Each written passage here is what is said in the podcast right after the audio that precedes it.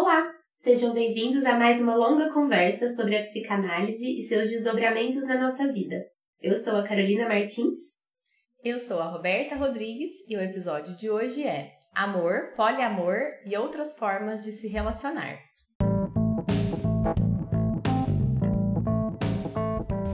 Se você gosta do conteúdo do Desculpa o Áudio Longe e deseja ajudar a manter o podcast em andamento, seja um dos nossos apoiadores. Com apenas R$ reais você já pode contribuir com a gente. Se esse valor não faz sentido para você, veja de que forma você pode colaborar para que esse projeto que é tão rico, mas também custoso, continue crescendo.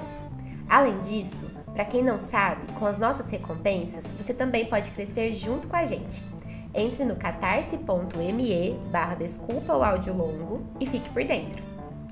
Esse episódio é patrocinado por Anglophone English Curses, Francisco, José Roberto, Lúcia, Luiz do Nascimento, Sônia e Terezinha.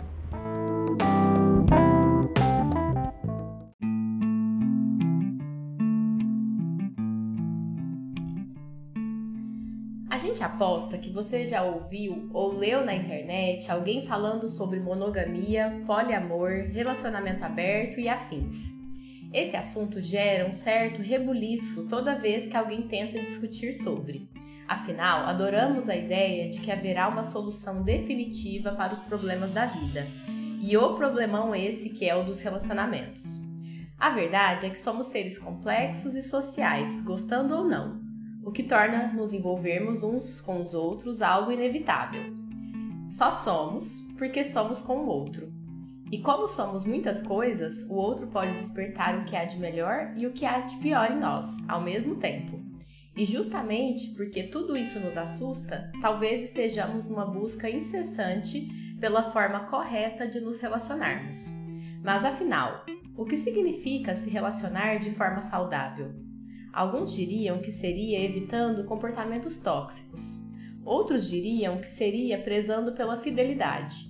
Mas cada uma dessas respostas gera mais e mais questionamentos.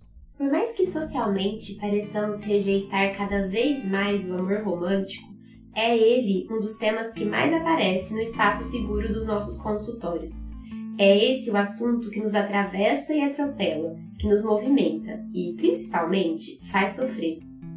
É onde lidamos inevitavelmente com a perda, embora não queiramos perder nada. A ideia de poliamor cria uma expectativa. Se o propósito é amar e ser amado por várias pessoas ao mesmo tempo, podemos criar uma forma de amar sem perder? Conseguiríamos efetivamente eliminar os riscos de traições, ciúmes e toda a leva de sentimentos difíceis? Poderíamos recriar a ideia de fidelidade? Mas o que seria fidelidade para início de conversa? Podemos ser fiéis uns aos outros ao mesmo tempo em que somos leais ao nosso desejo? Como saber qual é o nosso desejo? Freud é categórico ao dizer que precisamos amar para não adoecer. Mas há como garantir amor? São muitos pontos de interrogação que orientam nossa conversa hoje. Vem com a gente? Para falar sobre esse assunto, que tanto movimenta pensamento dentro de nós, convidamos uma pessoa querida que estuda esse assunto há algum tempo. Rono, no tempo de um áudio, conta pra gente. Quem é você? Obrigado, Roberto. Obrigado, Carol, pela apresentação. Antes de mais nada, quero dizer que é uma honra estar aqui e eu não sei que dia exatamente esse episódio vai ser lançado, mas nós estamos gravando no dia do psicanalista e também no dia do aniversário de Sigmund Freud. Então, acho que é uma data muito cabalística, pois é, uma data muito cabalística para a gente se encontrar aqui é, já dei um spoiler, né? sou psicólogo, sou psicanalista, trabalho com a, com a psicanálise no consultório já há algum tempo e, como vocês disseram, tenho estudado o poliamor. O poliamor é o tema do meu mestrado, que eu, que eu estou desenvolvendo na USP de Ribeirão Preto, e tem sido um, um desafio muito prazeroso, mas também complexo, difícil, se debruçar sobre algo que é ainda tão novo, tão recente, mas que, como a Carol falou há pouco, né, atravessa e atropela. Gostei bastante dessa definição. Então, acho que um pouco assim da, de como tem sido essa minha trajetória é, com o poliamor. Nós estamos muito curiosa para aprender com você hoje, porque é um tema muito novo mesmo. E quando eu falei para Carol, né, dessa gravação de hoje, eu falei, nossa, o Rona é corajoso. Porque é um assunto que eu acho que a gente tem muito medo de falar. É, a gente já fez aqui episódios em que a gente sentia isso, né? Eu lembro de sentir isso quando a gente falou de racismo, quando a gente falou de democracia, assunto política, assuntos que parece que assim é, a gente sente que a gente tem que saber para poder falar, porque senão a gente vai cometer umas gafes, algumas coisas que estão muito também misturadas com preconceitos, né? Então, tô aqui hoje numa vontade de aprender, de saber o que que se tem falado, o que que se estuda sobre, porque é muito fácil, e eu vou falar agora me colocando muito, a gente olhar para o relacionamento aberto, para o poliamor, como apenas uma dificuldade de estar junto. Uma dificuldade de estar num relacionamento e encarar os conflitos, as dificuldades, né? Eu acho que tem um lado meu grande que olha para o poliamor desse jeito. Então, acho que eu tô aqui com uma expectativa de aprender mais sobre esse tema. E talvez seja a partir daí, Roberta, que, que tenha também se iniciado um pouco dessa minha ideia de aprofundar e entender esse fenômeno, porque quando eu procurei, é, comecei a pensar num tema de mestrado, a ideia era investigar algo que tivesse a ver com os relacionamentos, conjugalidade. Porque acho que talvez vocês tenham uma experiência parecida, a clínica ela é, ela é muito constituída desse fenômeno. Então, é, não é incomum nós recebermos muitas demandas em relação a amor, relacionamento, término, é, separação e outras coisas mais. Então eu, eu sabia que eu queria pesquisar algo que tivesse a ver intimamente com a minha clínica. Isso me fez muito sentido. Mas para além dessa questão, assim, eu fui percebendo demandas na clínica que eu me senti é, pouco instrumentalizado para atuar. E é aí que entra a ideia do relacionamento não monogâmico consensual, que é o nome é, grande e extenso para falar sobre esse fenômeno. E o poliamor ele se encaixa aí. Acho que é interessante já fazer uma, uma distinção para o pessoal não ficar confuso, porque quando eu entendi que eu queria estudar algo nesse sentido, ainda sem saber exatamente o que, eu falava para as pessoas assim: ah, eu acho que eu vou, vou estudar algo que tem a ver com relacionamento aberto. E as pessoas, não, mas o que é relacionamento aberto? E aí um monte de pergunta brotava. Aí falava, não, vou estudar algo que tem a ver com poliamor. Ah, mas o que é poliamor? Um monte de pergunta brotava. Então, para a gente entender um pouco mais do que é que estamos falando. O relacionamento não monogâmico consensual, ou seja, é um relacionamento que não é estruturado a partir das normas da monogamia, que é essa ideia da exclusividade afetiva sexual, né? e que é consensual. E por que, que é importante falar isso? Porque tem muitas pessoas que vivem um relacionamento não monogâmico, mas que não é consensual às vezes sem saber, às vezes sabendo, mas que nunca foi acordado que existia essa liberdade. Né? Então, assim, dentro do, desse, desse grande tema, desse grande fenômeno que é o relacionamento não monogâmico consensual, se encaixam algumas formas de se relacionar. Então, o relacionamento aberto é considerado um relacionamento não monogâmico consensual, o swing também, e o, o, que talvez mais fuja da norma, de acordo com a literatura, da norma monogâmica, é justamente o poliamor. Então, o poliamor ele é uma das maneiras relacionais, um dos arranjos relacionais que se encaixam dentro do relacionamento não monogâmico consensual. Foi importante entender isso para não só entender o que é que eu estava pesquisando, né, mas também para explicar para as pessoas, porque parece que sempre causava muita dúvida, muita confusão talvez até seja interessante diferenciar, né? Explicar o que, é cada um claro, Claro, sim. Então, eu vou começar por aqueles que talvez que, que são considerados como os mais próximos da monogamia, que é o relacionamento aberto e o relacionamento e o swing, a prática do swing. Então, o relacionamento aberto é um relacionamento onde existe ainda uma, uma díade, pelo menos é, o, o, relacionamento aberto mais comum. Né? Existe uma dia de duas pessoas, mas que acordam que elas podem se relacionar com outras pessoas. Geralmente, relações é, mais voltadas para o cunho sexual. Então, existe uma relação afetiva. Percebam, ainda tem uma ideia do amor romântico que sustenta aquela relação principal, e mas existe a possibilidade dessas relações casuais com outras pessoas.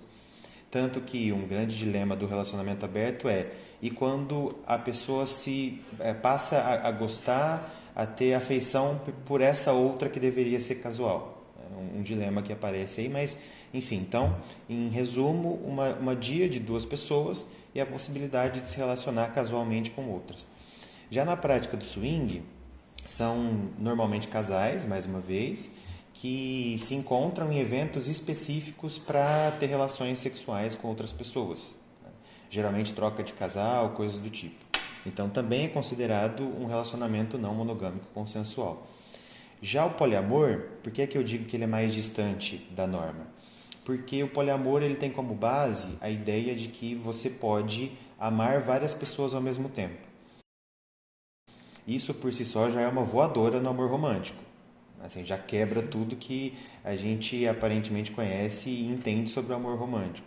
Então, nessa possibilidade de amar mais de uma, de uma pessoa, uma série de questões vão sendo desconstruídas, inclusive a ideia do casal. Então é por isso que se distancia mais da norma, assim, enquanto no relacionamento, enquanto na prática do swing, no relacionamento aberto ainda existe o amor romântico e a ideia da dupla, do casal, no poliamor isso não faz o menor sentido. Tanto que nós podemos falar de um poliamor de 3, 5, 7, é, entre outros arranjos possíveis. Então, o poliamor ele tem essa configuração, não tem um limite para o amor, não tem um limite específico para o amar. Ron, eu tenho uma pergunta de uma coisa que tem me, me... Ah, enfim, me causado questionamentos aqui. Por que, que você acha que as pessoas têm ficado tão reativas à ideia do amor romântico? Uma ótima pergunta, Carol. E assim, para responder ela, acho que eu preciso resgatar um pouco da história do amor romântico. Diria mais, assim, resgatar um pouco da história do, dos relacionamentos, assim, brevemente, para a gente poder é, conversar, porque é uma construção. Eu gosto muito da ideia do Foucault, que eles põem em a história da sexualidade, quando ele, ele vai é, construindo uma noção de que a forma como a gente se relaciona, ela é construída, ela não é natural. E pode parecer óbvio, mas na verdade é uma ideia um tanto quanto revolucionária. Se a gente considerar que ainda hoje é, a norma muitas vezes ela é tida como natural e aquilo que foge à norma é o estranho, o, patológico, é, pecado, entre outras formas de olhar para aquilo que foge à norma. Mas Foucault ele tem essa, essa perspectiva muito interessante, assim, não só em relação à sexualidade, mas outras coisas, como a loucura, por exemplo. Mas ele, ele então constrói uma noção de que é construído. Aquilo é, é pautado por uma série de fenômenos complexos que vão se relacionando e que constroem a ideia de normalidade. Então, por que é que em algum momento definimos que a monogamia era uma norma, a ponto dela parecer tão natural? É, de onde é que vem isso? Na, no Oriente, isso não é tão hegemônico assim, tem várias questões, mas olhando aqui para o nosso recorte ocidental, é, nem sempre foi assim. Né? Houveram tempos onde existia uma liberdade maior, inclusive na expressão sexual. Então, se nós pensarmos, por exemplo, no, no berço da, da cultura ocidental, a Grécia Antiga, é, e a mitologia, por exemplo, nós temos alguns, alguns trechos que falam sobre casamento, sobre relações de casais. Então, próprio é, deus dos deuses, o Zeus, era casado com Hera, mas era um grande não monogâmico e não era consensual, porque ele traía, era bastante, nós temos várias histórias sobre isso. Então, mas ao mesmo tempo, nessa mesma mitologia nós temos Dionísio, que é o deus do vinho, né? e o nome de Dionísio em, no, na mitologia romana é Baco, e é daí que vem a palavra bacanal, por exemplo, que são as orgias. Né? E aqueles que serviam a Dionísio, eles tinham é, uma forma de servir ao deus que tinha a ver com a liberdade sexual.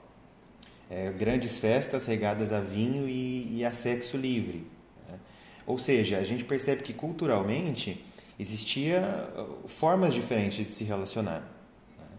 Só que de repente, então, quando a gente avança um pouco na história, no período medieval, é, o, o, cristianismo passa a ser a religião hegemônica. A igreja tem um, poder muito considerável na estrutura da sociedade e na estrutura de como as pessoas se relacionam. E a, a igreja ela defende uma ideia que é sustentada pela Bíblia, que é a ideia do casamento, a ideia da aliança entre um homem e uma mulher. E aqui então a gente tem não só a ideia de um casal, mas de um casal heterossexual, né? que foi instituído como a norma e que foi então difundido por toda a idade medieval. Avançando um pouco mais na história, né? a gente vê algumas alterações acontecendo, mas ainda assim, quando o discurso religioso ele, ele perde força, perde potência na capacidade de estruturar as relações, nós temos uma concepção burguesa de que é preciso proteger o patrimônio. Para proteger o patrimônio, é muito interessante que é, os filhos eles sejam legítimos. E, e, como é que você garante isso? Você garante isso estabelecendo um relacionamento fechado. É, então, a, a, é, o, o, o, discurso religioso ele, ele cai em desuso e nasce então uma lógica burguesa, da família burguesa tradicional, heterossexual, que protege o patrimônio e que garante então a continuidade dessa família da maneira mais protegida e segura possível. A monogamia que cai como uma luva, porque você então tem uma noção muito mais é, afinada, muito mais acurada de, de quem é essa, essa, essa descendência que vai seguir e vai receber também o seu patrimônio. Então, é, deixa de lado a ideia do pecado, mas é, surge uma ideia conveniente de, de poder, de segurança, de domínio. E a partir daí, alguns elementos vão aparecendo que sustentam esse lugar. Como, por exemplo, aí eu volto um pouco mais na pergunta da Carol, o amor romântico. O amor romântico ele surge ali por volta do século XIX, ele aparece como uma resposta ao movimento iluminista. Então, se de repente é, o, o, pensamento ele, ele se desvincula do, do religioso e passa a, a, considerar questões do conhecimento, da busca pela verdade, o, o amor romântico ele volta para um aspecto mais bucólico, para algo mais sentimental, para algo que questiona essa racionalidade, inclusive. E aí inicia-se então algo que a gente vê a consequência até hoje, que são as produções sobre o amor romântico principalmente produções sobre um amor impossível, sobre um amor que acaba em tragédia. O amor romântico ele vai sendo estruturado como o maior objetivo da vida de todos. E isso tem uma força muito grande. Até hoje, né? a gente está falando do século XIX, mas o quão diferente isso é da nossa realidade de hoje. Parece que a única busca principal e, e, e promessa da felicidade é encontrar esse amor romântico pleno que vai então propiciar o felizes para sempre. Então, a partir desse determinado ponto, já não tem mais sofrimento, já não tem mais, mais dor. É quase o, o céu cristão, é, o felizes para sempre que o amor romântico propicia. E são histórias, filmes, novelas, séries que vão construindo essa noção. Né? Então, é uma história que, percebam, ela é antiga, que nem sempre foi permeada pelo amor romântico, mas que o amor romântico, de certa forma, potencializa a monogamia é, é quase um, movimento ali de esteroides né, para a monogamia.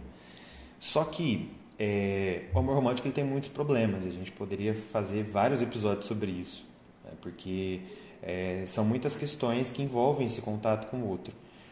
E aí, assim, mais um pouco ainda na história, na década, na década de 60, por aí, começa um movimento de liberdade, de liberdade associado também a, a, movimentos raciais dos Estados Unidos e uma série de outras lutas que vão no sentido de é, é, buscar a, aquilo, a liberdade e buscar pela possibilidade de viver a não hegemonia. E aí entram direitos, entram direitos da mulher, enfim, muitas coisas em pauta e a liberdade sexual é uma da, das questões. Então a gente tem, a partir dessa, dessa década, uma revolução, que é considerada revolução sexual, que busca então por essa possibilidade de é, se expressar de uma outra forma. É, é, como se o corpo ele também adotasse um caráter político, sabe? E na liberdade de fazer o que quiser com esse corpo, tem também uma série de questões políticas que sustentam esse movimento. E aí o amor romântico ele entra em pauta e é muito é, criticado pelas pessoas dessa, desse movimento.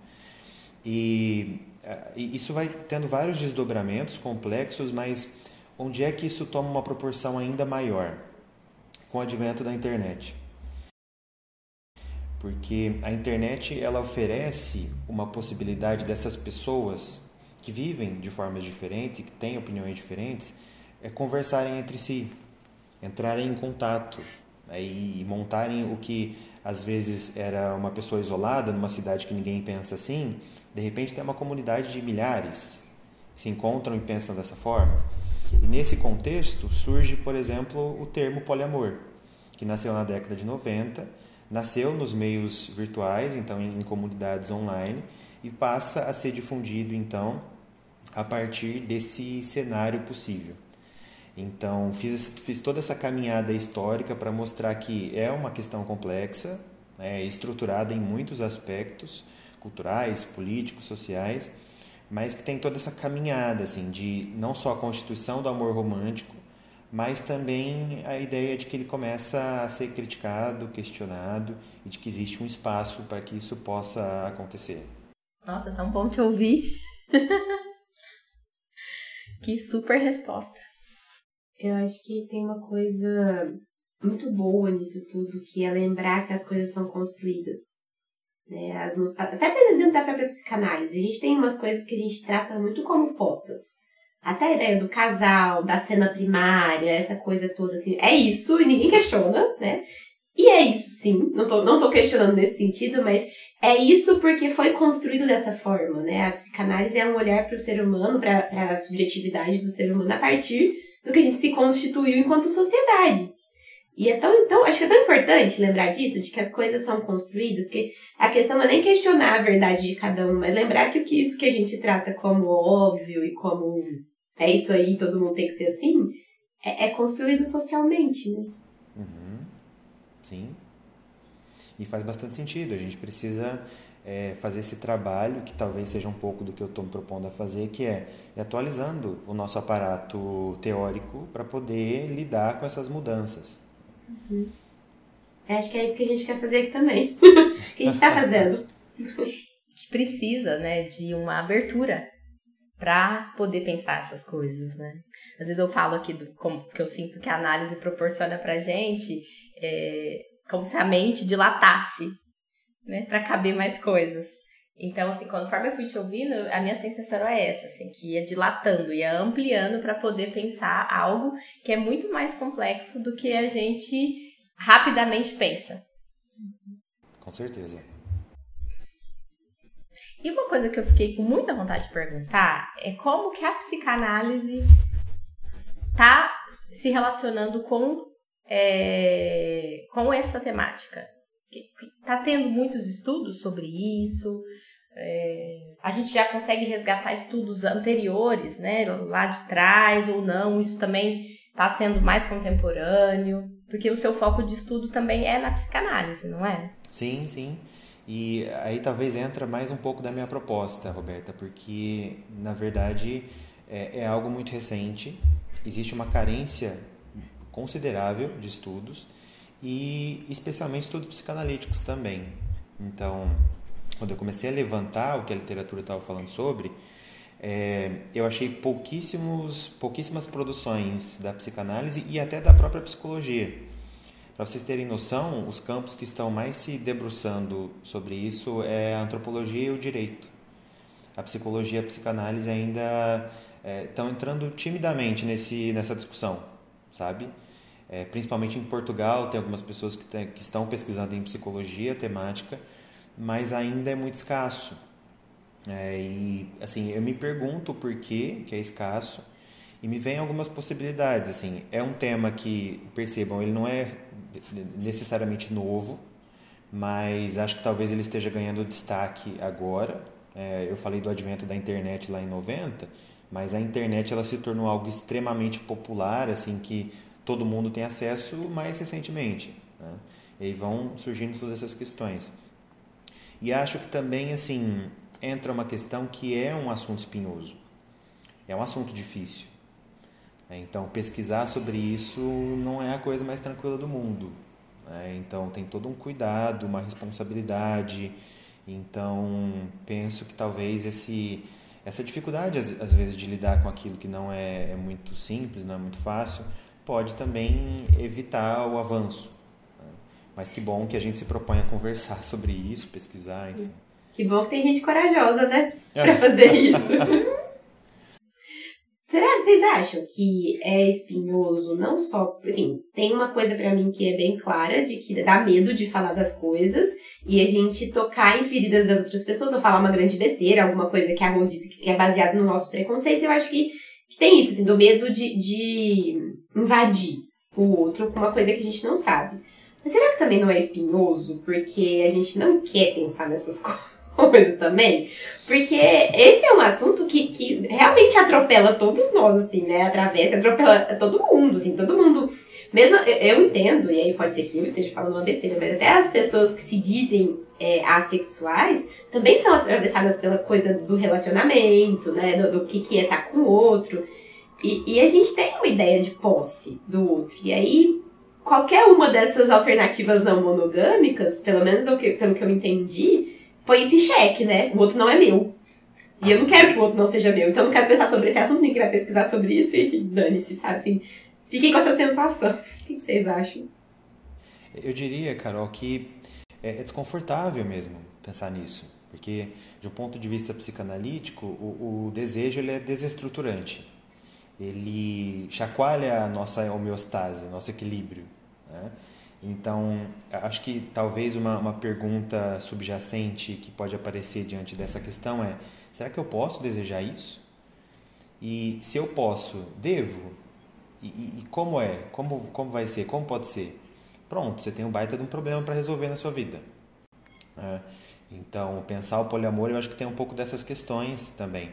Até porque o, o poliamor ele, ele tem é, algumas, algumas divergências entre si. Então, tem questões que não são unânimes para os poliamoristas. Como, por exemplo, a monogamia ela é um problema ou não? Existem pessoas que vivem um poliamor que defendem que toda forma de se relacionar, contanto que seja consensual, ela é bem-vinda. Então, não existe hierarquia entre as relações. Então, tudo certo ser monogâmico, tudo certo ser não monogâmico e cada um aí que faça o que bem entender, sendo que, contanto que seja responsável com o outro. Já um outro lado dos poliamoristas defendem que a monogamia ela precisa ser superada. Que o poliamor, então, ele é como se fosse uma evolução, uma forma mais livre e mais responsável de se relacionar e que então a monogamia, junto com o amor romântico, junto com uma, um pacote de outras coisas, precisa ser abolida, sabe? Então, por exemplo, eh, quando a gente então passa a pensar o, o poliamor, aparecem essas questões. Né? E aí, a minha forma de, vamos supor que eu seja monogâmico, né? é, a minha forma de, de se relacionar ela ainda é válida? E também quais são os problemas dessa forma que o poliamor pode escancarar? Então, aqui entra a simetria de gênero, é, as questões de posse, ciúmes, entre outras coisas mais que muitos poliamoristas defendem que são consequências da monogamia junto com, com suas características. Nossa, tá passando tanta coisa na minha cabeça. É que eu tô tentando, tô tentando juntar. O que me ocorreu foi muito aquela, aquele conceito do Freud, do narcisismo das pequenas diferenças que a gente deixa longe da gente algo que não é tão longe assim, né? Eu acho que isso a gente pode ver em várias, várias, uh, vários temas ou que são considerados de minorias, né? Situações que a gente precisa brigar para que elas possam ter um lugar na sociedade, coisas que a gente vai colocando afastado, longe, porque se a gente se aproximar vai ver que não é tão longe assim. Né? Então, eu acho que esse também é uma questão. Essa também é uma questão que eu acho que é parecido com o que a Carol estava falando, né? Se a gente se aproximar muito, se a gente parar para pensar, será que a gente não vai se identificar? Né? Será que a gente não vai desejar isso também? Mas, e, e, e muito aquela frase, né? Que quanto mais maior a liberdade, maior a responsabilidade também, né? Então, se eu desejar isso, eu vou ter que ser responsável. O que, que eu vou fazer com isso? Se eu começar a querer se eu começar a dar é, lugar, se eu começar a ver dentro de mim algo que se identifica, que também quer. Né, ter uma, um relacionamento mais, mais livre, mais aberto, ou questionar casamento, questionar casamento na igreja católica, questionar contratos, né? Parece que o, o, sentimento que dá é que vai gerar uma bagunça em tudo que já está instituído. Com certeza. E, e, assim, nós estamos falando aqui de questões muito centrais do funcionamento psíquico humano para a psicanálise. Então, uma lógica que é as mais, mais clássicas da psicanálise é o conflito entre o desejo e a interdição. E um relacionamento monogâmico não impede que isso aconteça. Então, um sujeito ele não deixa de desejar porque ele namora ou porque é casado. É, as pessoas elas é, costumam dizer que deixam, mas na verdade a grande verdade é que isso não acontece. É, o desejo ele continua existindo, só que é uma renúncia diária, constante, infinita da, desse, desse desejo por outras pessoas, por outras experiências, enfim. Então, de fato, quando aparece essa, essa noção, é, talvez existam configurações onde esse desejo ele pode existir, é um problema muito grande, como eu disse, é desestruturante. E você falou do narcisismo das pequenas diferenças. Eu lembrei de um texto que eu estava lendo essa semana que estava falando sobre o recalque, né, que Freud considera o recalque como algo é, imediato e excessivo. E que tão imediato e excessivo que é, às vezes tenta recalcar no outro aquilo que já está recalcado no sujeito. Né? Então, nesse movimento de é, eu preciso recalcar esse desejo e necessariamente até o desejo do outro, o quanto também que isso não vai sustentar movimentos de preconceito, de estigma que os poliamoristas relatam, é, de um sofrimento muito grande em relação a isso, porque a família, amigos, até no trabalho, as pessoas elas não costumam receber muito bem esse tipo de situação. Então, pensando psicanaliticamente também um pouco desse movimento que pode acontecer é, diante desse diferente, diante desse assustador que tem a ver com desejo. Fica uma ideia agora, não sei se eu tô viajando, mas muitas vezes essa ideia da gente casar e abrir mão do desejo por uma outra pessoa, ou namorar e perder os outros que você não tá namorando, ou a gente tá falando da parte da relação, mas qualquer coisa, vou trabalhar, vou perder o tempo que eu teria livre. Isso tem a gente relaciona muito na psicanálise com o Édipo, né, com a, o limite, com a gente perceber que a gente não pode tudo. E eu acho que uma coisa que é eu quero trazer para a discussão é como que fica isso, né, no, na constituição psíquica de uma pessoa que está ali se relacionando abertamente. Porque em um primeiro momento, talvez eu falaria assim, hum, vou falar aqui real, né, até com, junto com todos os meus preconceitos. Hum, essa pessoa precisa trabalhar melhor o ético. Mas, conforme a gente vai conversando aqui, me parece que também tem a ver com, tá, não vai ter como fugir do Édipo ou dos limites, né? Mesmo que você amplie, você não vai poder tudo. Porque a partir do momento que você amplia a liberdade, você amplia a responsabilidade. Então você pode até estar tá se relacionando com outras pessoas abertamente, mas será que isso então não implicaria até mais responsabilidade? Do que num primeiro momento a gente pensaria que não, numa primeira olhada a gente pensaria, ah, essa pessoa quer tudo, não sabe lidar com o desejo, com a falta, alguma coisa por aí. Deixa eu acrescentar uma coisa aí, é, que aí depois você fala. Tudo bem, tudo bem. De, eu tenho a impressão de que a gente não consegue viver sem contrato.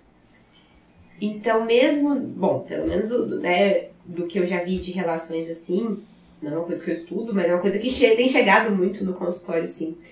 É, existe um montão de regra. Um monte de, de, de. E aí não tem regras assim prontas para todo mundo, mas com, com, pra estar num, como um casal, a gente tem um contrato. Existe um contrato, muitas vezes não é nem implícito, é bem explícito mesmo, falta só assinar. Mas mesmo assim, numa situação em que a relação é aberta, ou tem mais de uma pessoa envolvida, parece que, que as pessoas vão tendo que construir regras em cima daquilo para aquilo funcionar para elas. Eu tenho essa sensação. E a, onde tem regra tem limite, né? Onde tem regra tem interdição. Tem édipo. Né? Então, assim, fiquei com isso na cabeça, mas, enfim. Era um acréscimo. Ó, eu vou tentar responder é, esse questionamento de vocês com uma história que tem a ver com expectativa e com uma parte um pouco mais teórica que aí tem a ver com a, com a realidade, tudo bem? Que foi uma história, algo que aconteceu muito interessante quando eu estava apresentando o primeiro trabalho que eu apresentei sobre o mestrado e depois juntaram-se algumas pessoas para falar sobre, na maior parte jovens, então parecia que existia ali um interesse pessoal naquilo tudo. E eu, eu, me lembro de um rapaz que ele chegou para mim e falou assim: é, Mas olha, veja bem, se eu gosto de sair, mas eu também gosto de assistir Netflix, se eu tenho um parceiro que gosta de ficar em casa assistindo Netflix comigo, eu tenho um parceiro que gosta de sair, não vai ser o melhor dos mundos? E aí, assim, essa pergunta dele, acho que clareou algo que eu já havia pensado, articulado, né, que é a questão de que existe uma expectativa que pode ser, pode extrapolar qualquer possibilidade real, que é a expectativa da plenitude. Então, olha, olha que, que imagem assim bem é, narcisismo primário, né? a fusão. Então, eu vou, eu, eu vou ter alguém que vai suprir sempre aquilo que eu quero fazer, que eu preciso. Né? Seja ficar em casa assistindo Netflix, ou seja sair ou qualquer outra atividade. Então, ah, se eu tenho cinco hobbies, eu tenho uma pessoa para cada hobby, ótimo. né? E assim, eu acho que tem muitas questões complexas aqui que a gente pode discutir, mas talvez já fale um pouco da expectativa. É uma expectativa que percebam, quando a gente traz para a realidade, acho que nós humanos somos muito bons em fazer isso, né? É, criar expectativas que não encontram lugar na realidade. Quando a gente traz para a realidade, isso não é possível por uma série de questões. Primeiro que a falta é primordial, né? a plenitude ela não existe. Segundo que assim é, a interdição, o limite, o contrato, ele sempre vai acontecer. Ele sempre vai impedir, é, ele sempre vai imputar algum tipo de, de falta também. Então, é, por exemplo, eu, eu até falei isso para ele no dia. Falei, olha, você está desconsiderando algumas coisas, vamos pensar juntos. E aí eu citei a questão do terceiro excluído, que também remete ao Édipo, né? Vamos colocar um pequeno tempero nessa história. E se a pessoa que fica em casa assistindo Netflix, ela não gosta que você saia com essa outra pessoa? Ela vai se sentir sozinha. E aí você chega em casa e ela está emburrada, ela está chateada. Pronto, você já tem um, um limite nessa situação.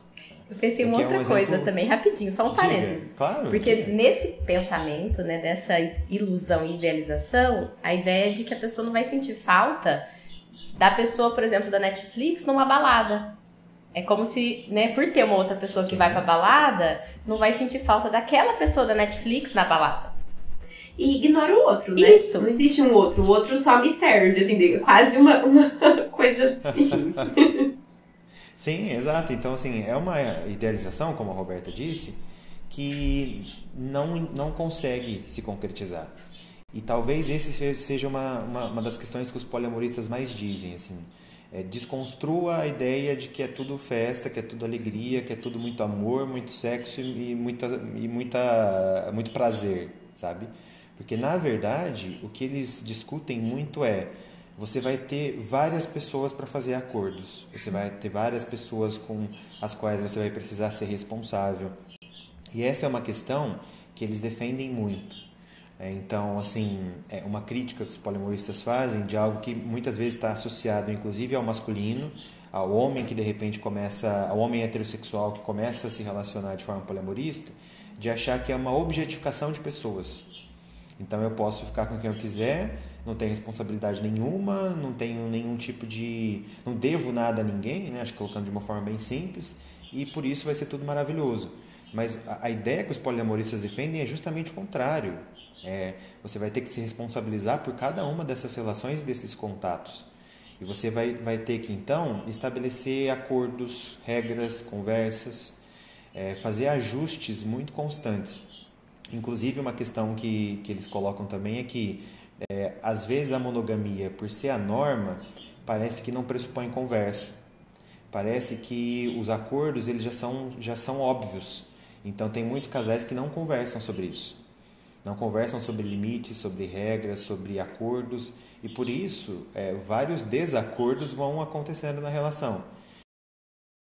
Então, parte da filosofia do poliamor é justamente de vamos conversar sobre isso, vamos falar sobre essas questões difíceis, alinhar, afinar. E aí entra a segunda parte que eu falei, que tem a ver com um pouco mais assim, com essa realidade do poliamor, que é justamente esse processo e é um processo que eles colocam como contínuo, porque é, eles dizem que é como se o poliamor ele fosse um ideal a ser alcançado e não necessariamente uma identidade.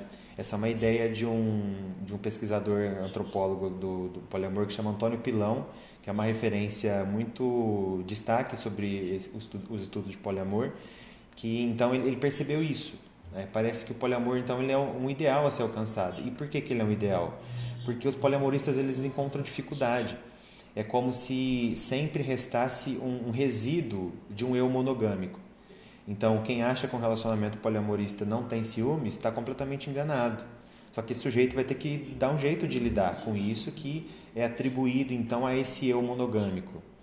É, eles até desenvolveram um, uma, um termo que é como se fosse um sentimento novo, que é o, o, a compersão. É o que é a compersão? A compersão seria o, o prazer, a satisfação de ver a pessoa que você ama tendo prazer ou sendo feliz com uma outra pessoa.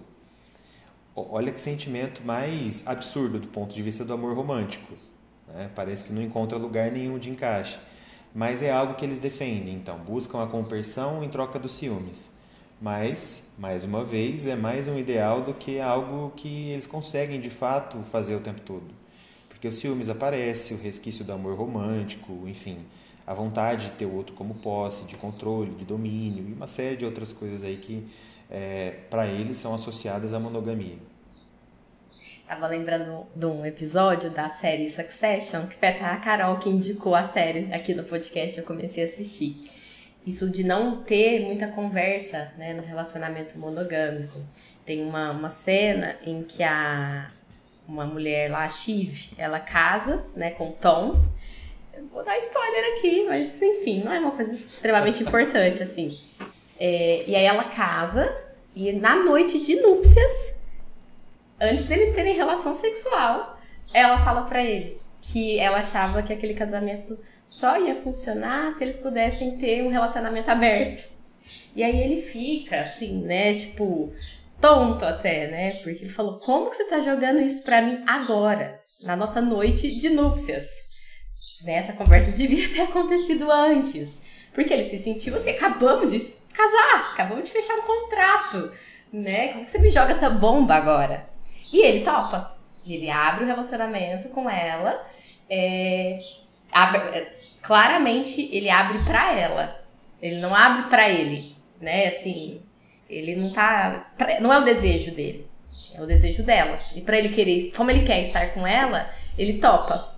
E acho que essa é uma questão que a gente podia trazer para conversar também, porque a gente ouve muito isso, né? Que ah, não é não é sempre que um casal, um relacionamento monogâmico, que começa a abrir o relacionamento, os dois topam.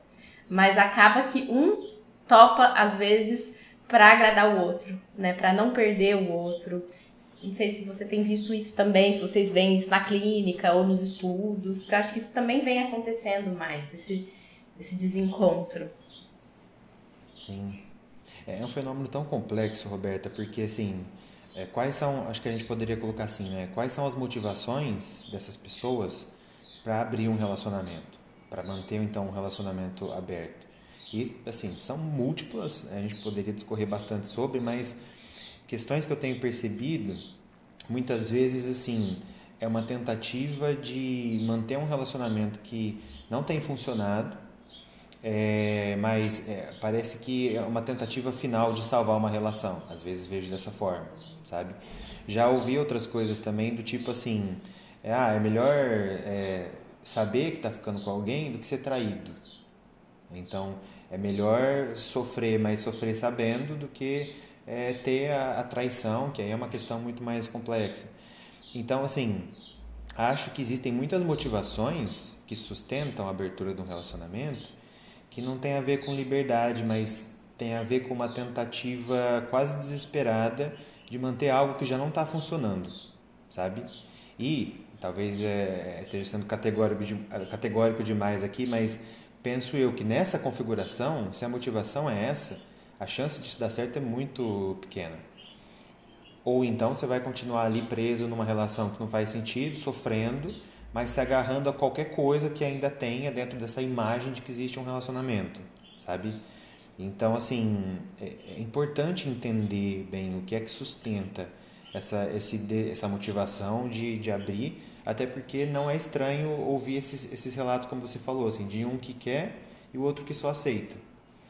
E que vai sofrer um bocado com isso, enfim. Aí tem uma série de questões difíceis uhum. de discutir. Essa coisa da traição é muito, é, é, é muito recorrente, né? Assim, de ah, é, é abrir a relação serve, ou estar num relacionamento aberto serve para evitar ser traído. E, e vem um discurso muito assim, muito certo de que a traição do homem sempre foi um pouco mais autorizada do que a traição da mulher. Tem toda uma questão que tenta justificar isso pela biologia, que para mim não faz sentido nenhum. Mas tem uma, um discurso sexista nesse sentido da traição também, né? E eu tava aqui pensando é, se numa relação aberta ou poliamorosa, de qualquer forma que seja, tem como garantir fidelidade, né? Assim, o que, que é fidelidade, assim? Porque na relação monogâmica tá posto, é não transar com outras pessoas, é não beijar outras pessoas, mas mesmo isso não tá tão posto assim, porque já vi uma vez, tem. Eu tava participando de um grupo no Facebook é, de, de poesia, uns trem assim.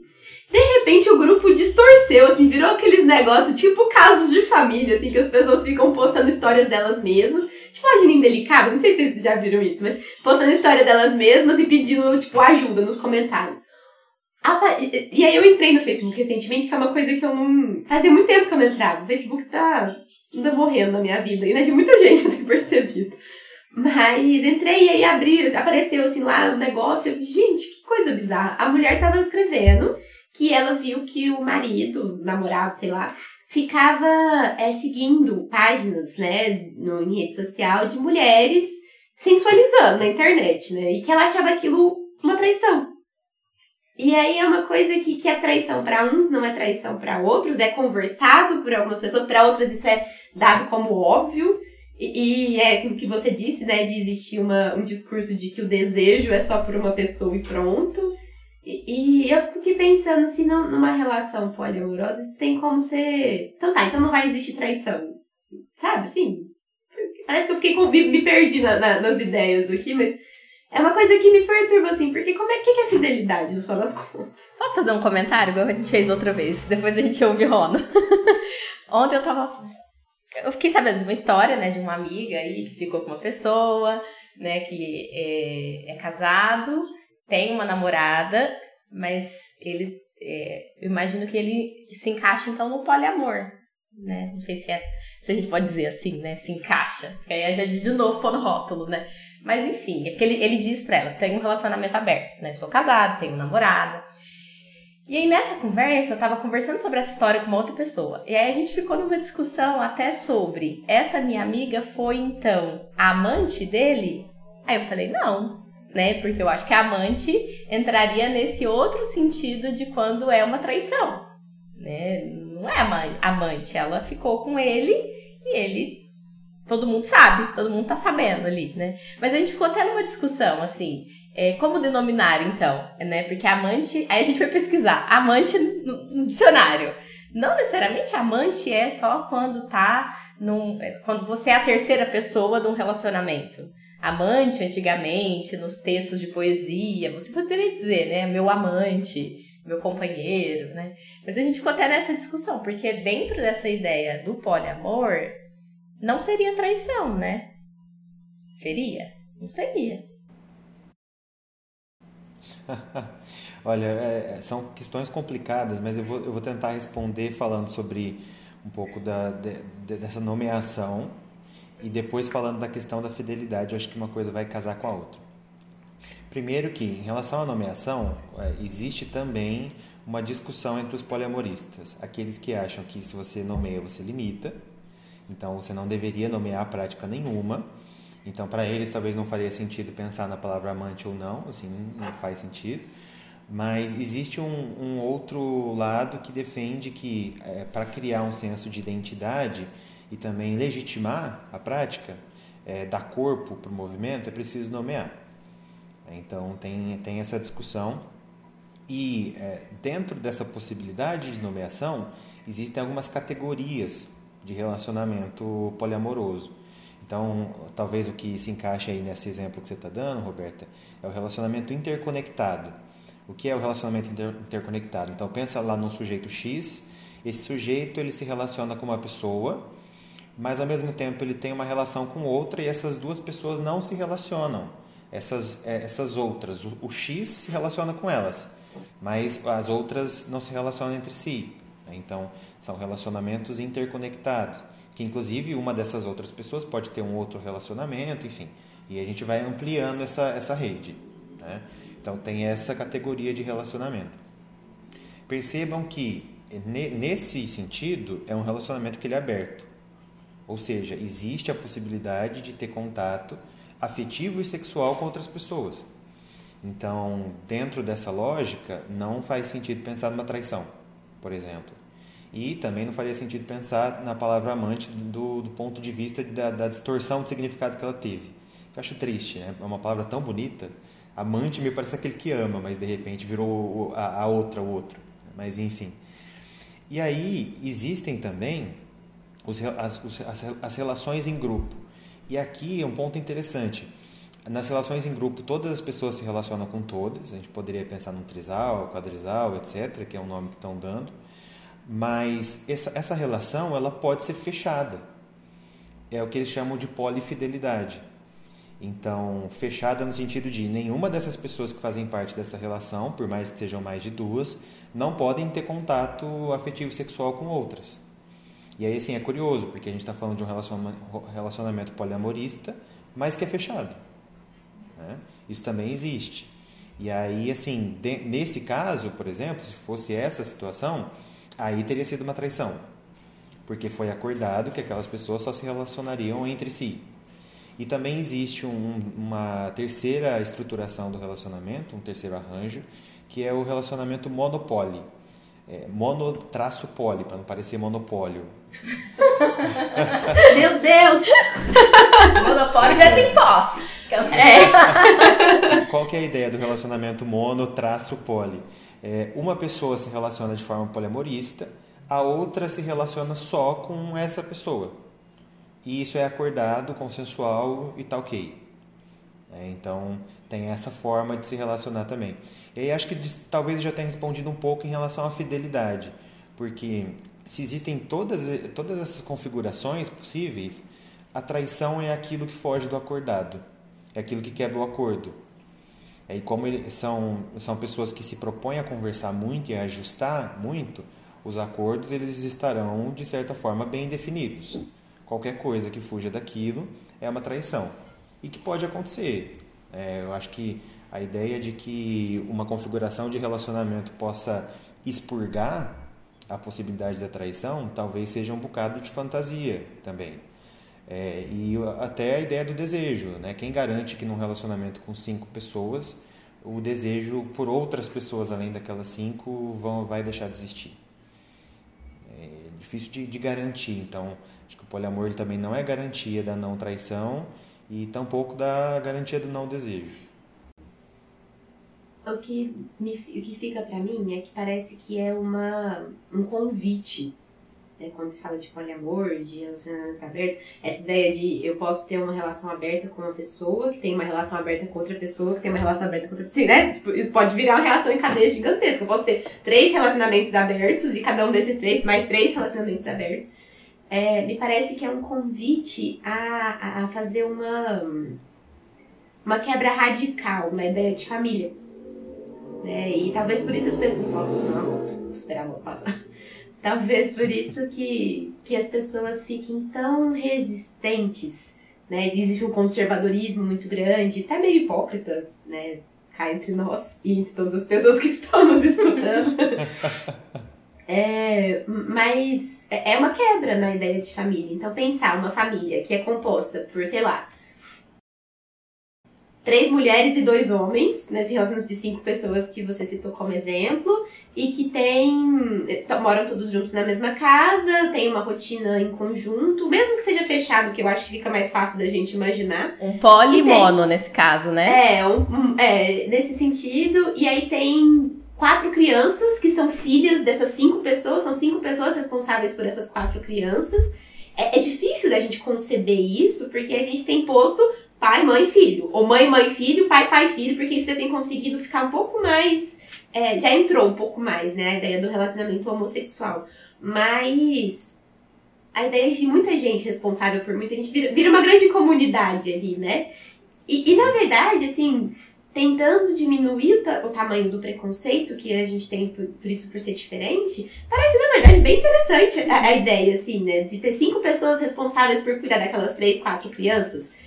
Não sei se necessariamente seria uma coisa ruim, ou traria exemplos ruins, ou muita bagunça pra criança, se a coisa é cuidada, cuidadosa. Que pensando assim, que, que às vezes o convite é esse, essa quebra do que, que é família, né? Do, do conceito rígido de família. E talvez aqui, acho que faz muito sentido. E talvez aqui entre o que o Rony estava falando, que quem de fato leva a sério o poliamor deve ficar também muito revoltado com quem vai por esse caminho do poliamor só por esse lado do uh, farra, né? Porque, porque é isso. Você tá falando, se a gente pode pensar nisso seriamente, talvez pode ser muito bom mesmo. Mas muitas vezes pessoas que vão entrando nessa só para não se responsabilizar né? Porque provavelmente tem pessoas que vão pegar essa via aí como uma via fácil, né? De, de, de, com essa ideia de que não, não vai se responsabilizar, vai usar o outro apenas, né? Isso acaba perdendo força do movimento sério. Mas a pessoa acaba se enrascando também, não? Nós não estamos deixando o Ron falar, né? Não, tá ótimo. Tá, tá, ótimo ouvir as impressões de vocês. Eu vi que a pessoa acaba enrascando se ela vai só pela via da farra, porque em algum momento ela vai ter que cair do cavalo, porque a coisa não é uma solução mágica, né? Enfim. Pode falar, Ronaldo. Com, com, certeza, não. Eu ia acrescentar o seguinte: como a gente sempre precisa ser muito cuidadoso com as nossas percepções e até com esses nossos preconceitos que eu acho que aparecem normalmente, né? Porque, por exemplo, vamos supor que existe então esse grupo de quatro pessoas, uma relação em grupo é, fechada, que de repente está cuidando então de uma criança.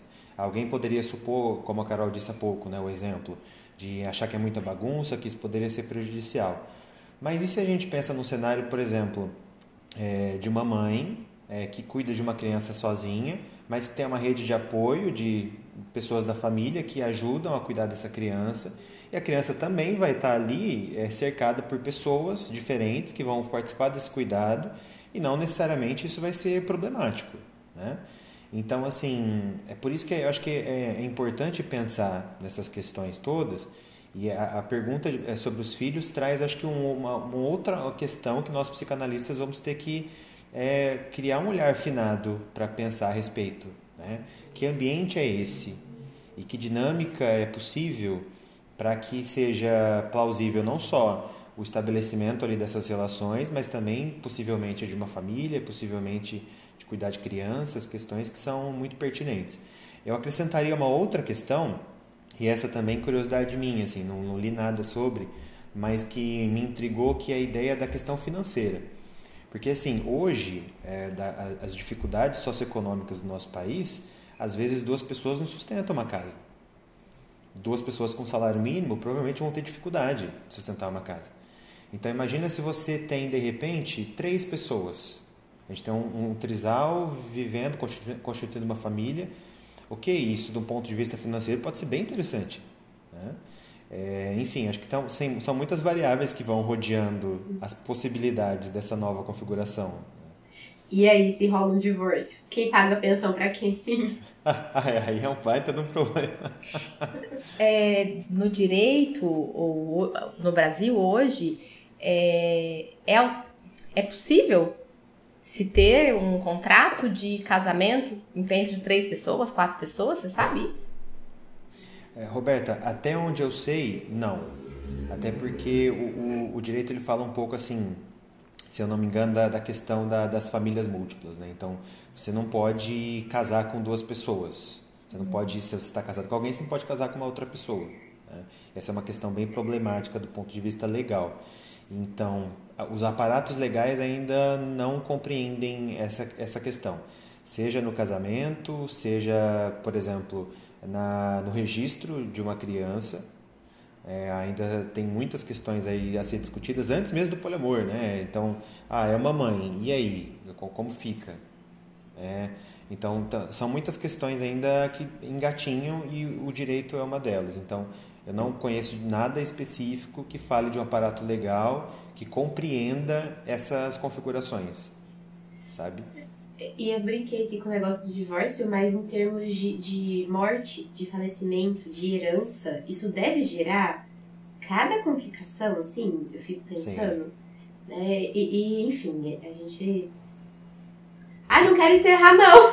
a gente vê isso em casos de pessoas que falecem e que depois descobre que tinha um amante. Isso é, é. a gente vê vários é. exemplos, a gente vê dos famosos, né, que fica Sim. que aparecem inclusive relacionamentos homoafetivos com uma pessoa que era casada num relacionamento heterossexual, né? Dá o que falar isso, né? Sim. Sim. Mas o que eu ia dizer, e caminhando para o encerramento, que eu acho que a gente precisa caminhar, e dessa vez a pessoa que vai fazer a interdição aqui sou, sou eu. O limite. o limite é meu. é, que, que eu acho que esse nosso episódio é um prato cheio para quem quer pesquisar esse tipo de coisa, porque olha tanto de coisas que a gente pode ir levantando, e eu tenho a sensação de que a gente podia ficar aqui a tarde inteira conversando, que a gente ainda ia pensar, nossa, mas e isso? E como seria isso? Para além do, do, prático só, assim, que eu acho que essa parte do direito é bem mais, mais prática, né? Assim, mas como é questionar é, é, a, a construção rígida que a gente tem, rigorosa de família? É, quais são as famílias reais, para além dessa, dessa, desse ideal familiar? E, e, e, como é deixar um pouco mais livre a, a ideia do sexo, da sexualidade? O que, isso significa? Né? Que, que, em que, que isso assusta? Tem tanta coisa aí que eu acho que renderia umas pesquisas muito interessantes, sabe? Assim, é, acho que eu falei, brinquei que você tá sendo corajoso, tem os corajosos por aí. eu realmente acho que existe uma coragem, mas existe uma, uma, um movimento muito legal nisso, né? Assim, de, de, de fazer, de olhar para isso pelo ponto de vista da psicanálise, inclusive, da construção, constituição psíquica, né, subjetiva dos indivíduos que estão se dispondo a, a, questionar isso. Enfim, né? Então, fiquei aqui pensando que o episódio é um prato cheio para quem quer pesquisar as coisas. E que gostoso, né, conversar sobre esse assunto, porque em nenhum momento eu fui pro roteiro, assim, né? Foi vindo inquietações, curiosidade, pensamentos, assim, foi muito gostoso mesmo, assim, de estar aqui hoje, de poder ampliar e pensar sobre essas questões. Foi muito bom, eu concordo, daria pra gente conversar muito sobre e assim, é prazeroso estudar e pesquisar. A gente sabe que a academia sempre tem suas dificuldades, mas tem sido uma jornada muito interessante e assim, eu quero resgatar uma questão que a gente falou lá no começo, né, da, é, de, de assim, o quanto isso talvez assuste, o quanto isso talvez é, mexa com a gente, porque olha quantas questões em aberto. E questões em aberto podem ser bem assustadoras uhum. né, para quem quer entender, para quem quer nomear, para quem quer é, controlar, dominar, e às vezes a gente tem um pouco disso enquanto espécie. Né? Então, lidar com algo que levanta tantas questões, que vai ter que mexer em questões tão pilares fundamentais da nossa sociedade, então a noção de família, construção do que é homem e do que é mulher, todas essas questões que vêm sendo desconstruídas, mas que são nucleares na, da nossa história, né, de, de como chegamos até aqui. Então, penso eu que não é só a coragem nossa para discutir, mas a pessoa que, que decide viver esse tipo de relação tem que também assumir uma certa coragem de que vai ter que desconstruir muita coisa, vai ter que talvez fazer muita análise, né? Já deixo aqui um convite é, para as pessoas que vivem isso, procuram uma análise, uma psicoterapia, porque eu acho que tem muitas questões aí para umas responder e outras suportar a não resposta. Sim. Ai, que bonito. É, eu tenho um convite, assim, eu tive uma ideia aqui, como se, se vocês topam, né? Se as pessoas estiverem tão envolvidas com o episódio e com a conversa quanto a gente, a gente deixar ali no, no Spotify tem como fazer isso, deixar fazer tipo uma enquete e perguntar se as pessoas querem uma conversa parte 2 desse claro. assunto, porque eu acho que rende mais oh. um episódio. E vocês topam? Com certeza. Então tá, vamos, vamos deixar para os nossos ouvintes decidirem se eles querem uma parte 2 do, do, do, nosso episódio. Vai ser um prazer. Vamos para a caixa de Pandora? Bora. Bora lá. E aí, Romo, o que, que você tem para indicar para gente? Eu tenho duas indicações, uma que tem a ver diretamente com o tema e que é quase um, um jabá pessoal também, porque eu também sou podcaster, tenho um podcast Café no Divã e a gente tem um episódio sobre o poliamor lá e nós recebemos uma convidada que vive esse estilo de vida e que compartilhou com a gente um pouco das vicissitudes de, de ser poliamorista. Então, um episódio legal que talvez acrescente um pouco na nossa discussão de hoje. Então, essa é a minha primeira indicação. E a minha segunda indicação é um documentário que chama Um Dia na Vida, do Eduardo Coutinho. E assim, é um documentário muito interessante, acho que para a gente entender não só questões de relacionamento, mas outras coisas que são construídas e tidas como natural na nossa sociedade. E por quê? Qual foi a genialidade do, do Coutinho? Ele pegou um dia da TV aberta, de 2009, se eu não me engano, gravou toda a programação de vários canais e fez recortes aleatórios dentro de um documentário de uma hora e quarenta, mais ou menos. Então não tem comentário do diretor, não tem conjectura nenhuma. É cru. É, são os trechos pequenos de programações da TV.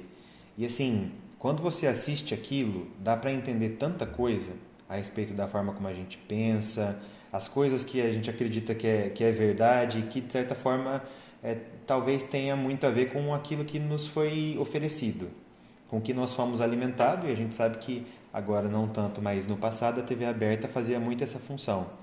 Então vale muito a pena, assim, desde os programas até os comerciais, é uma hora e quarenta que você pensa sobre muita coisa. Que interessante! Onde está isso? Está é, tá disponível no YouTube. Então, se procurar Um Dia na Vida no YouTube, vai estar tá disponível lá. O documentário do Eduardo Coutinho é sensacional. Com certeza eu vou assistir. Muito legal. E você, Rô, o que, que você tem de indicação? Eu vou com uma indicação diretaça, assim, do tema. É, tem tempo que eu assisti essa série, então não vou lembrar detalhes para contar, mas eu achei que ela é cuidadosa, ela traz de um jeito sensível, é, sem preconceitos, e sim trazendo a realidade de um trisal, que é Eu, Tu e Ela, chama essa série. É disponível na Netflix conta a história de um trisal, né? Um homem e duas mulheres. E enfim, vale muito a pena. Eu acho que dá para ver muito dessas coisas que a gente foi falando aqui, né? As complexidades, as conversas, os conflitos que vão gerando a partir dessa é, triangulação, não sei se é triangulação, mas dessa formação, né? Desse, desse trisal. Então, vale muito a pena. Interessante. Eu não conhecia, inclusive, vou, vou pegar para assistir. É muito bom. E você, Carol? Eu vou indicar um episódio do podcast Bom Dia Óbvios, da Marcela Ceribelli, em que ela conversa com a Ana Canosa, que tá super famosa, assim, como sexóloga. É, o episódio chama O Dilema do Desejo. É muito legal, assim, a Ana Canosa tá toda trabalhada no raiva. tá muito bom, ela tá bem, bem é, expressiva. É, é, bem, é bem legal, assim. Eles vão falando sobre a questão do desejo mesmo, das relações. E não fala especificamente só de relacionamentos abertos, mas de, de um risco da gente trazer isso como uma grande imposição nova também, assim, de. de que aí fecha, né? Não abre pra, pra discussão, não amplia. A coisa vai só, só caindo pro outro extremo, mas que é bem parecido com o que a gente tem da imposição da monogamia, de que não pode ter romantismo, assim. É, é bem legal o episódio do podcast delas dela, no caso da Marcela Ceribelli, com a Ana como, como convidada. E eu queria indicar um livro que eu, eu descobri ele por indicação de uma paciente há muito tempo atrás e que eu me encantei por ele, que é o Tudo Sobre Amor, da Bell Hooks. Que eu não conhecia, já faz um tempo isso, né? Foi na época do falecimento dela que eu descobri ela. Que foi recente, foi ano passado, né? E o livro é muito legal, assim, o jeito como ela vai conversando, assim, é gostoso de ler, ela vai questionando várias coisas, assim. É, não é necessariamente só sobre relacionamento poliamoroso, é sobre o amor. É o que é amor, assim. Ela vai tentando encontrar jeitos de, de falar tudo que ela pensa sobre o amor, assim. É, é bem legal. E acho que a gente tá com uma, uma coincidência muito boa, né? Da gente estar tá soltando esse episódio na semana do Dia dos Namorados. Né? Então, acho que nada melhor do que a gente poder comemorar todas essas formas de amar né, com esse episódio. Então, quem tá ouvindo a gente, que gostou dessa conversa, manda para alguém que pode também se interessar pelo assunto. Né? Isso pra gente faz muita diferença para que o episódio chegue para mais pessoas. Tem como vocês também seguirem a gente no, nas plataformas. Se você segue a gente no Spotify, por exemplo, tem como seguir a gente, porque aí vocês ficam recebendo né, as notificações sempre que tem um episódio novo. Pra gente faz muita diferença. Sim. E tem como seguir lá pelo Instagram também. Arroba Desculpa o áudio longo. E a gente é, pode conversar, continuar conversando por lá também. Inclusive, Rob, passa seus arrobas aí também. claro. O pessoal pode me encontrar no arroba ronomachado.psi no Instagram. O podcast é arroba podcast Café no Divã. E acho que são as formas mais fáceis de me encontrar nas redes. Queremos te agradecer muito, Rono, por essa conversa. A gente vem ensaiando fazer um episódio sobre isso já tem um tempo. E eu acho que não tinha forma melhor desse episódio acontecer, de como tudo foi acontecendo, né? Da gente marcar, de estar tá aqui com você hoje. Em vários momentos eu ficava pensando, nossa, que bom que a gente está fazendo esse episódio. Então, muito, muito obrigada. Disponha, Roberta, disponha, Carol. Assim, foi muito gostoso mesmo estar aqui. Foi um convite que eu recebi assim com bastante alegria. E vou ficar muito feliz também se a gente voltar a conversar no futuro sobre esse tema ou alguma coisa derivada, porque estar com vocês é muito bom. Obrigada. Obrigada. Onde sempre as portas do Desculpa de Lobo estão sempre abertas.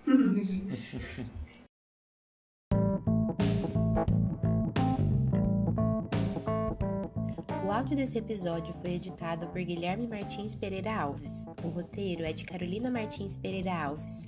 A revisão de roteiro é de Roberta Rodrigues de Almeida e a apresentação, montagem do episódio e edição final é de Carolina Martins e Roberta Rodrigues.